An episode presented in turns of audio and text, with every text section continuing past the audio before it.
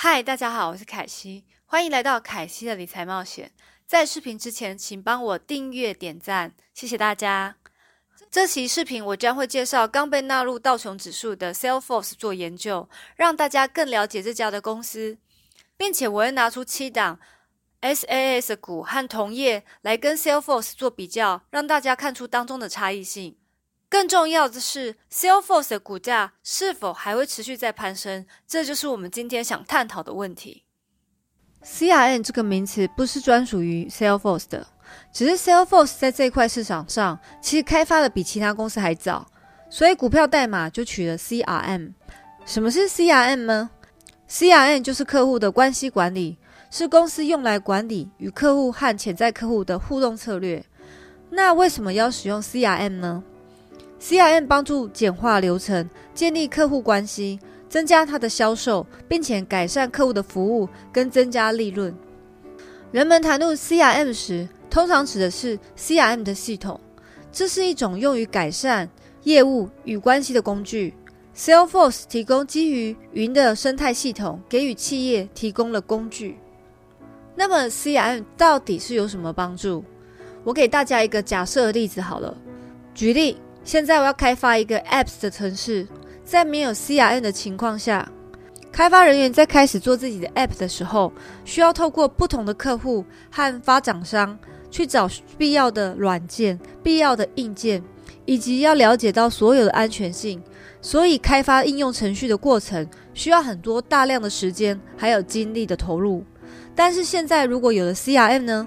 开发人员只需要有自己的想法，之后就可以将一切。由 Salesforce 来开发应用程序，这就是当中最大的区别。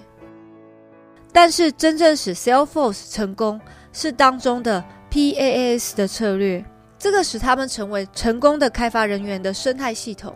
什么是 PaaS 呢？PaaS 称为平台级服务，是专门为开发人员设计的。这边我会再举例一个例子，让大家更容易去了解。SaaS 就像是送货上门的披萨。你只要坐在家里面，然后使用你的手机应用程序去订购披萨，披萨就会送上门。但是 PaaS 是比较像是餐厅，那里其实已经有准备好了桌子、椅子、餐具，但是需要你去那边点餐和吃那个披萨。P A S 当中的例子就像是 Microsoft 的 Azure，Salesforce 呢，早在二零零六年就推出了 AppExchange 的 PaaS 模型，如今。拥有了五千多个应用程序，安装量超过六百五十万。Salesforce 的报告说过，财富一百强公司中有九十五 percent 的公司已经从 AppExchange 安装了解决方案。那近八十八 percent 的客户已安装了 Salesforce 的应用程序。展望未来呢？Salesforce 的股价会持续上涨吗？让我们一起来看看公司的优点和风险的部分。到底有哪些存在的风险，有机会让它股价拉低？优点的部分，第一点，首先来看，最近宣布，Salesforce 将成为第一家被纳入道琼工业指数的纯软件服务公司。这点凸显了公司在总体的市场地位以及数字化的商业模式在主流市场中地位有日益提高。第二点呢，该公司的第二季财报数据令人震惊，不但打败市场的预期和公司自己的引导。使得盘中上涨了二十七 percent。公司通过发布以下数据，打破了华尔街的预期。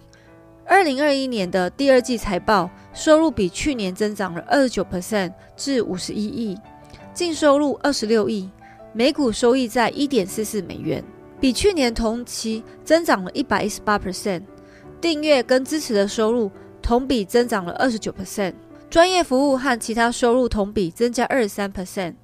毛利率增长二十七 percent 至三十八亿，自由现金流同比增长二十二 percent，强劲的现金流和现金等价物总额九十三亿，债务权为二十七亿，所以公司可以轻易的把债务给还清。由于这样的事实，特别是在疫情期间，消费者需要在家里工作，甚至连购物都在网络上，对于公司来说，其实是很好机会。可以更加了解用户的行为模式，而产生一个流畅的客户关系管理系统，也因为这样子提高了市场的份额，从竞争对手当中。而且 Salesforce 在此方面的定位其实比其他公司都好。第三呢，从一年图表来看，值得注意的是，该公司的股价落后 ETF QQQ、WCLD 和 CLOU，但因为第二季度的收入公布后，才开始股价往上飙升。我来使用 Salesforce 和其他最近比较火红的科技股，还有 SaaS 股票，甚至是同业相比，可以发现，尽管 Salesforce 股价也是过高。但是它的 P/E 和 EV 的企业价值除以收入，相比下比其他公司还要低的很多。像同行的 Zen 还有 SAP 是比较接近 Salesforce 的估值，但是 Zen 的收入是负的，SAP 的成长率有点偏低。再来，我们看一下右手边最后的三档股票，是今年股价大涨的，与今年股价只有涨二八十二 percent 的 Salesforce 相比。其实我并不会感到惊讶，如果 Salesforce 可以再将股价提高个三十到四十 percent。第四点，Salesforce 长期看来以其强大的管理团队而闻名。在疫情的期间，管理层已经迅速采取行动，保持他们的竞争力。这些行动当中最有帮助的三点，我会跟大家稍微说明一下。第一个就是快速的发明了 Salesforce Anyway 集成平台服务。即使在当下疫情前，也能快速的帮客户管理和处理客户的关系。第二个呢，他与西门子建立了合作伙伴关系，以支持企业安全重新开放物理工作场所，其中包括了无人系统的办公室。最后一个，上个季度 Salesforce 还宣布了发布 Government Cloud Plus 的软体，这是为美国联邦、州和地方政府跟客户。做隔离的 Salesforce 云基础的架构的专用实例。现在我们来看一下弱点的部分。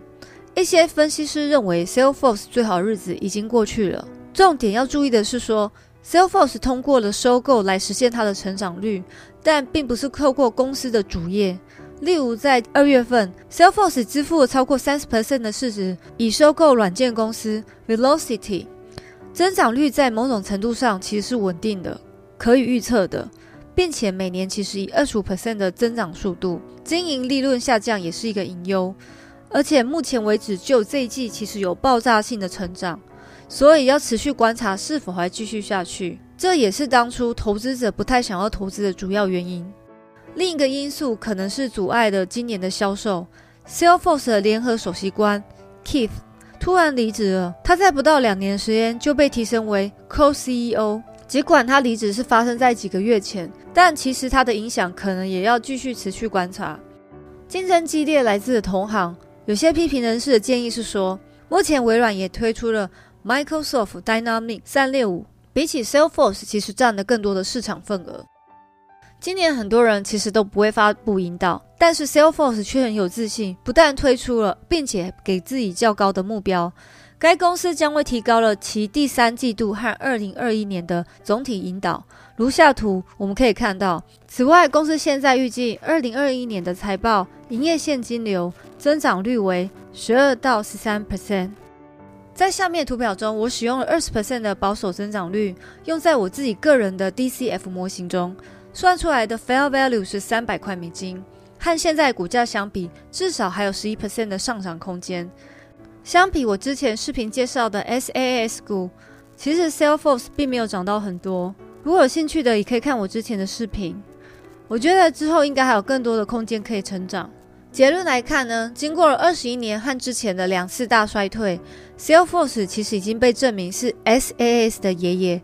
Salesforce 在向全世界介绍 SAS 的方面享有盛誉，并且股价也都持续飙升。Salesforce 到目前为止能是 CRM 的领导者。到了二零二四年，Total Addressable Market，也就是未来市场的潜在价值，达到了一千七百六十亿美金。其实这是相当大的潜力。四年的成长率的 CAGR 有十四 percent。公司强大的资产负债表和最新的财务业绩，使其成为当今市场的理想投资对象。这期的视频就到这边结束，请记得投资理财有风险，一定要独立思考哦。也麻烦订阅、点赞、分享，还有开启小铃铛，才不会错过每一期最新的理财冒险。下回理财冒险见，拜拜。